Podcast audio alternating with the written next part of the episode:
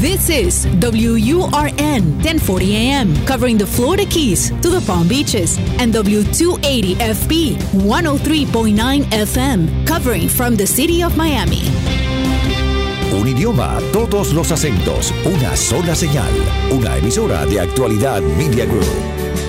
Siempre aquí te voy a esperar. Te escucho es presentado por Benésere, un centro de salud especializado en acupuntura y medicina oriental.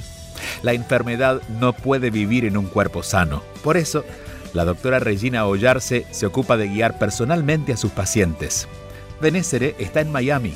Reserve su cita para esta semana al 305-599-0770.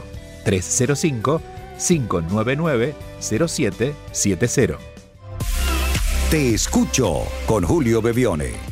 Cuéntanos qué te pasa.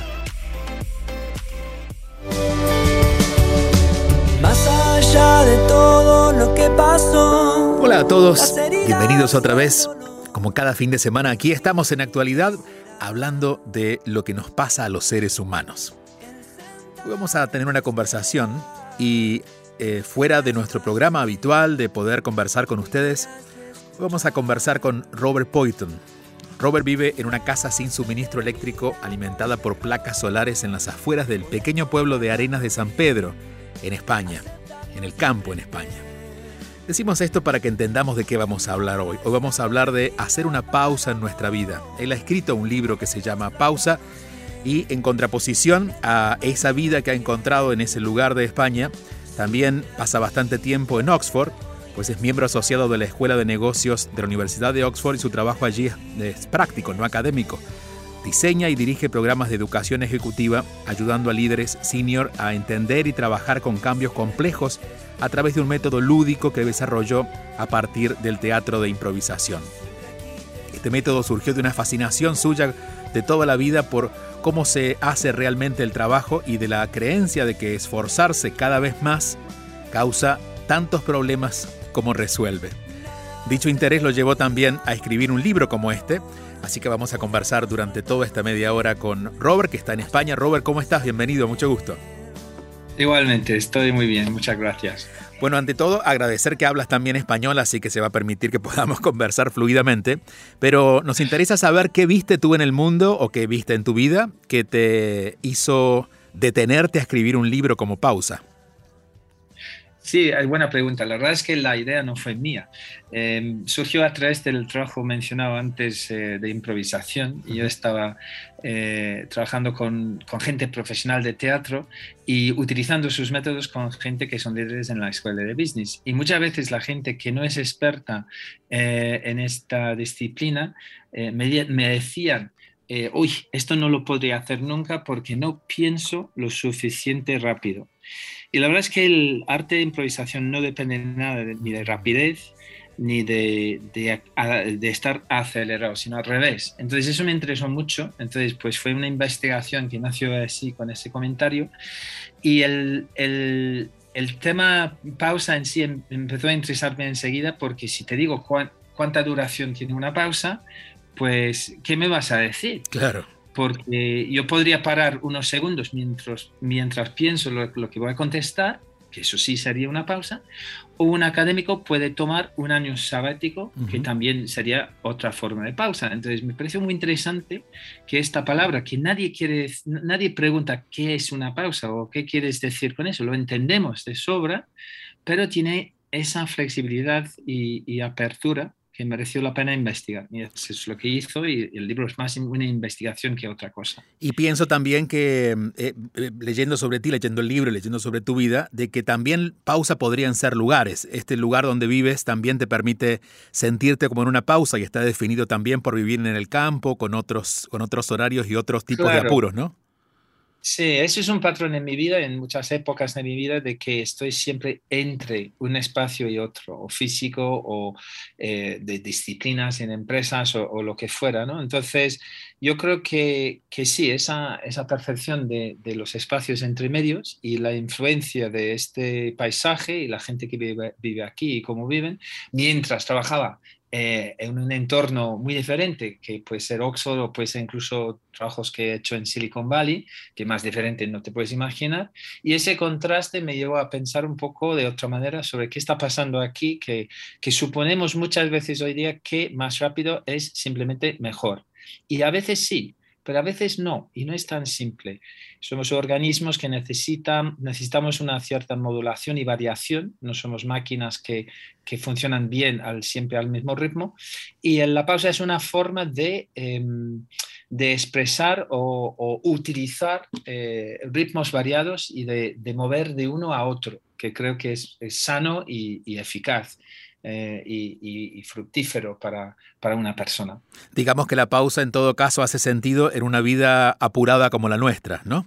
Eh, que sería como un remedio de alguna manera para tanto apuro.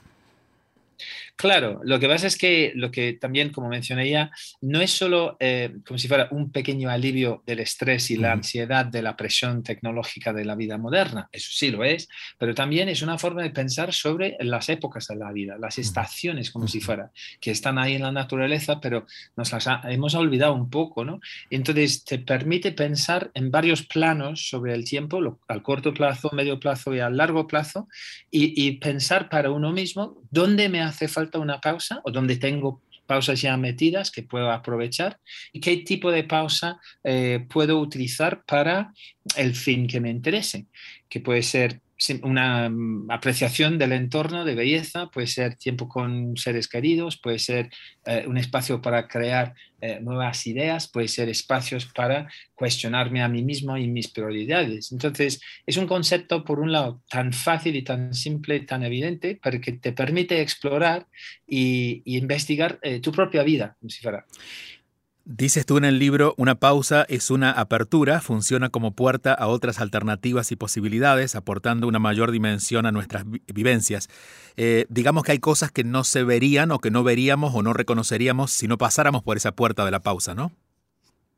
Totalmente, eso es eh, una experiencia muy común. Yo, tengo, yo lo tengo todo el tiempo, que estoy tan apresurado y tan enfocado en un objetivo que puedo mm, dejar de percibir lo que tengo a mano, las oportunidades o las personas o las, o las vistas. Eh, pongo el ejemplo en el libro de, yo, vivo en una zona montañosa, entonces muchas veces me voy de paseo y, cuando, y muchas veces voy solo. Y, y a veces si voy con alguien más, alguien de fuera, que tiene un, otra relación con este paisaje que es, eh, es, nuevo para ellos, pues me doy cuenta que fácilmente puedo dejar de parar para ver la preciosísima eh, montaña que estoy subiendo. O sea, que, ¿qué me ha pasado? Que voy tan enfocado al objetivo que ni lo estoy disfrutando. Es como una cuestión de medir. Entonces es muy fácil dejar eh, estas oportunidades de lado y, estar tan eh, encerrado en uno mismo que, que, pierdes muchas posibilidades, muchas oportunidades y ni siquiera percibes que las hayas perdido. O sea que es un peligro, creo. Y en tu experiencia, eh, en, relación a los seres humanos que comparten contigo, ¿por qué crees que nos cuesta tanto hacer la pausa cuando sabemos que es buena? Y te pregunto desde este lugar, hay personas muy estresadas que llegan estresadas a las clases de meditación o a meditar y siguen estresadas porque no pueden meditar, pero es como que están buscando algo que no se lo permiten tener, ¿no? Claro, es, es una, muy, una, pregunta muy buena y, muy importante porque es verdad que no es, no es nada fácil. Yo creo que, eh, yo creo que hay, primero hay que reconocer que sí que es difícil. Entonces, si no, lo soy capaz, no, si, no soy capaz de hacerlo, si, me, si me, cuesta, pues eh, hay que tener compasión para uno mismo. Eso me parece importantísimo. ¿Y por qué es tan difícil? Pues yo creo que hay tres niveles. Uno es lo inmediato, o sea que la tecnología y el mundo industrial eh, que tenemos alrededor, que es cada vez más insistente en nuestras vidas, eh, mm, con el teléfono móvil sobre todo, pero está ahí en el fondo también, eso hace que estamos constantemente interrumpidos y estamos como simple, sujetos a, muchas cosas que se nos vienen. Eh, pero eso es eh, fuerte, es un aspecto de la sociedad moderna muy fuerte, pero no es único. Eh, el segundo nivel para mí es que nos hemos creado también un, tipo de presión social entre nosotros mismos que, eh, que, que, vemos estar ocupado o muy ocupado como una cosa positiva y al revés, estar con pausa o a un ritmo más lento como una cosa del pasado o un fracaso. Hay algo seductor en esto de estar ocupados, ¿no?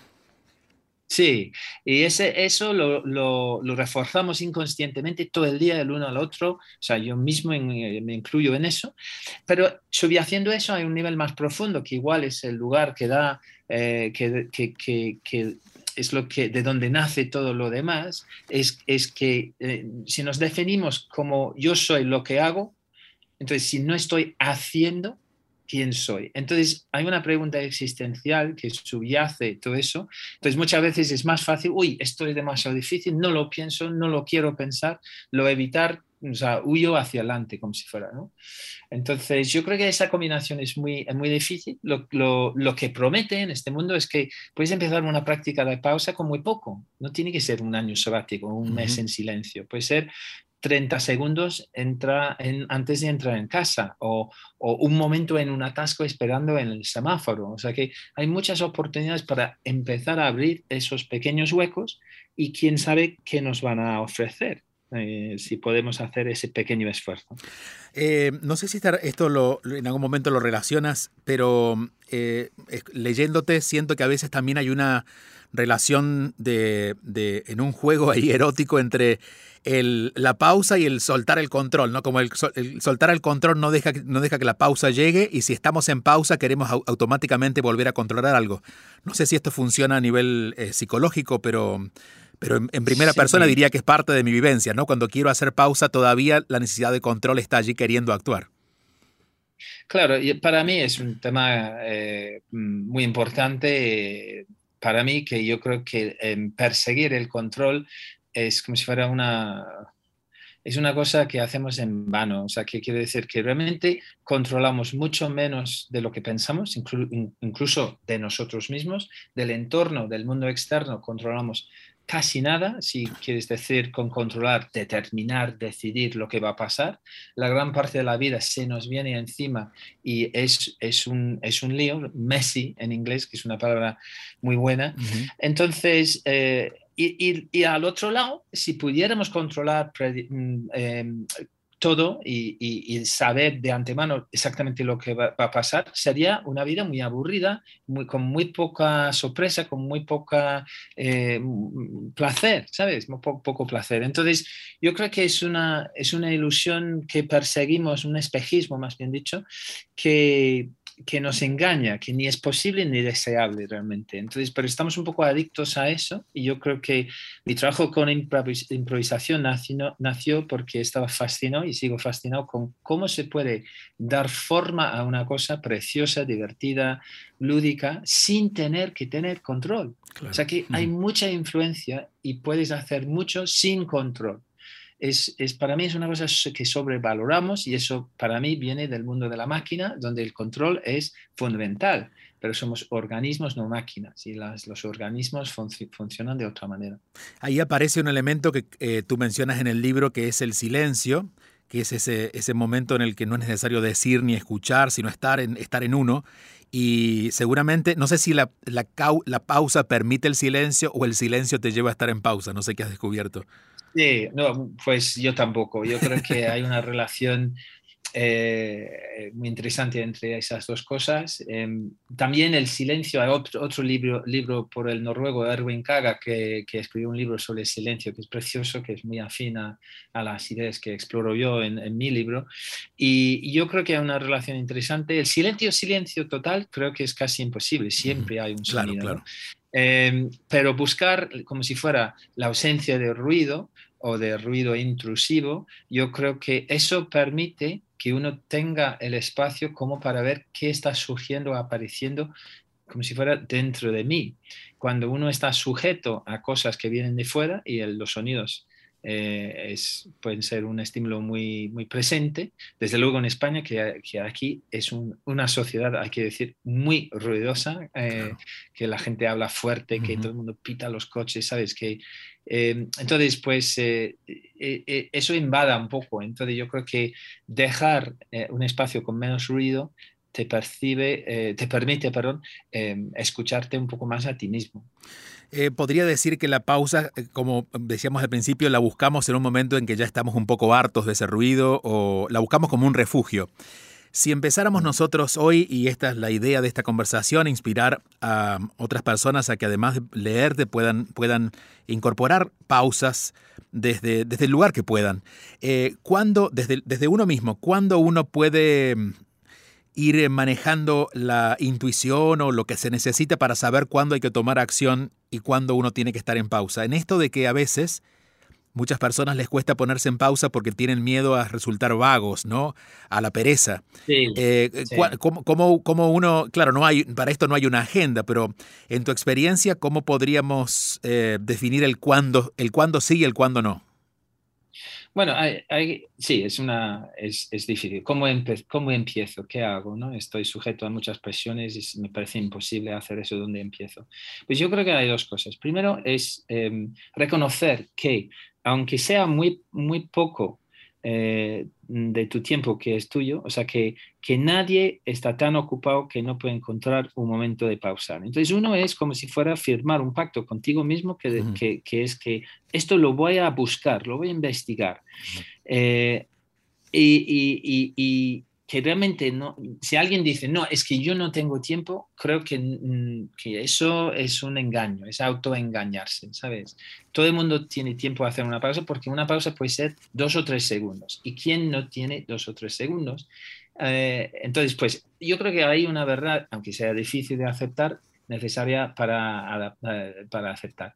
La segunda cosa que yo diría es que, y está relacionado con la primera, es que puedes empezar muy pequeño, ¿sabes? No hay que hacer grandes cosas, no hay que intentar ser un santo, no hay que ir a la montaña a meditar durante seis meses, ¿sabes? O sea que es simplemente estar prestar un poco de atención a dónde hay pausas naturales o momentos que podrías aprovechar como para empezar una pausa en tu vida. O sea que momentos de transición, cuando entres en casa, cuando empiezas, cuando enciendes el ordenador, cuando haces un cafecito, cuando lavas los dientes, o sea que hay muchos momentos que tú puedes elegir que en ese momento no voy a, no voy a intentar hacer más que lo que estoy haciendo o voy a tomar tres segundos para pensar cómo entro en la sala si es una reunión en la oficina o cómo entro en casa, quién está al otro lado, qué esperan de mí. Simplemente crea un pequeño espacio ahí y a ver cómo esto va y si funciona, hazlo un poco más o busca otro momento y si no, déjalo, prueba otro momento cambiarlo, o sea que tener una actitud un poco lúdica y un poco juguetona, ¿sabes? Flexible. Con, eso, en vez de autocastigarse y decir, debería, porque entonces se vuelve en otro que, hacer, que es contradictorio, ¿no? Tú en el libro hablas eh, de algo que sucede en España, pero que en, en Latinoamérica se incorporó. Eh, en realidad en todo el mundo, pero aquí son más largas que son las sobremesas, ese espacio de conversación donde el tiempo parece un poco más largo de lo habitual porque, porque se conversan cosas interesantes o no, pero que tienen más sentido, ¿no? que, que son más sentidas. Y también la siesta, que es otra pausa que en España se sigue dando. Eh, ¿Cuáles son dentro de estas rutinas que estás comentando las que, las que sientes que más han funcionado naturalmente, digo, sin que nos tengamos que poner a a, crear nuevos hábitos, de los hábitos ya conocidos y que a veces no valoramos, como por ejemplo la siesta o la sobremesa. ¿Cuáles son los hábitos que has encontrado tú que, que vale la pena sostener, estos que culturalmente ya son parte de nuestra vida? Ya, bueno, es que la respuesta será muy personal y, yo invito a cualquiera a buscar lo que funciona para ellos. Pero para mí estas dos mencionadas son muy importantes. O sea que la siesta, Tú haces siesta. mujer dice que es impensable la conexión que yo tengo con esa, esa, esa, costumbre.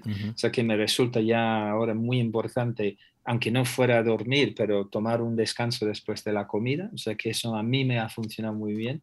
O sea, yo creo que también es interesante pensar en una escala más grande. Yo, o sea, que yo invito a cualquiera a pensar cada año qué vas a hacer para desconectar o para profundizar o para hacer algo diferente. Y no me refiero a vacaciones, ir a la playa o estar con amigos o lo que fuera. O sea que Em, yo he hecho muchos retiros de muchos tipos, pero no tienen que ser nada espiritual ni, ni, complicado. O sea, que permitirte un fin de semana donde lees mucho o donde eh, solamente caminas. Entonces, yo creo que es interesante pensar también eh, en, en, en eh, una escala más amplia, más grande, porque un fin de semana o tres o cuatro días una vez al año puede cundir muchísimo, puede ser un punto de reset, ¿no? Para alguien. Entonces, pues eh, yo creo que es interesante pensar así también.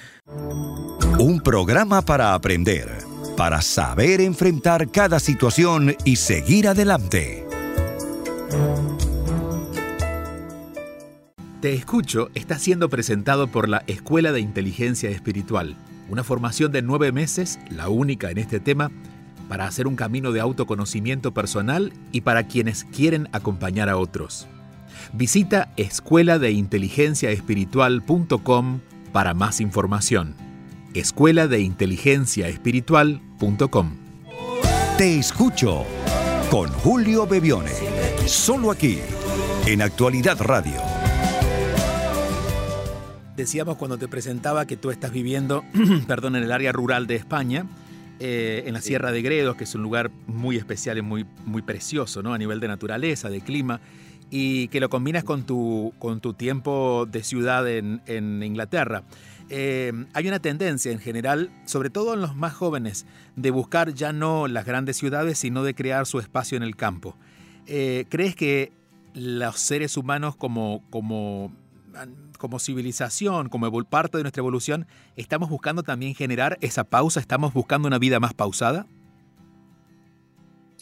Eh, yo creo que es parte del organismo vivo, sí. O sea que no entiendo, no soy científico, pero de lo, poco que entiendo de biología, hasta los organismos unicelulares tienen, como si fuera altibajos, tienen ritmos diurnos, ¿sabes? Que cambian. Entonces yo creo que eso es parte de la vida, el propio latido es eh, un altibajo, es que, ¿sabes? Entonces yo creo que no estamos hechos eh, como para ser uniformes, para ser regulares, para hacer siempre lo mismo en el, mismo horario. Entonces yo creo que variación y modulación sí es importante. Yo creo que cuando se pierde esa posibilidad, eh, cuando eh, un ser humano está obligado a trabajar como si fuera una máquina, yo creo que sufre la salud, sufre el trabajo, eh, no es una cosa muy sana para la sociedad tampoco. Entonces, yo creo que es eh, una parte que sí tenemos que recuperar, como si fuera. Creo que en tiempos antiguos, pues igual había más conexión con los ritmos naturales, pero a la vez no quiero decir que con eso que tenemos que hacer un frenazo o no ir rápido. Es, para mí es la variación, es, modulación, es como música. música eh, tiene sus ritmos, pero también tiene su variación. Y, música, jazz, por ejemplo, pues eh, es la variación del ritmo que muchas veces nos engancha, que ahí está la tensión, el juego, eh, la gracia de la música. Y yo creo que la vida misma es un poco así. Tengo en mis manos la tapa eh, de atrás de la parte trasera de tu libro. Dice, las máquinas están diseñadas para funcionar constantemente, las personas no. Hacemos frente a esta realidad con descansos de fin de semana, aplicaciones para meditar y vacaciones anuales, pero en estos mecanismos tienen, estos mecanismos tienen un impacto poco duradero. Para prosperar necesitamos un enfoque más sostenible que es desarrollar la capacidad de hacer pausas. Pausa analiza, que es este libro, la importancia de esta idea sutil pero poderosa para la comunicación, para la creatividad, las relaciones, así como para nuestro bienestar y la salud mental, como herramientas prácticas para ayudarnos a crear nuevos hábitos. Y dentro de esto que mencionas, y voy a, voy a ir cerrando con este tema, ¿cuán importantes son las pausas, más allá de lo que signifique para cada relación, una pausa para una relación? Eh, yo creo que es un acto de generosidad en una relación, por lo tanto es fundamental, porque si, si no, ¿dónde está el espacio para el otro?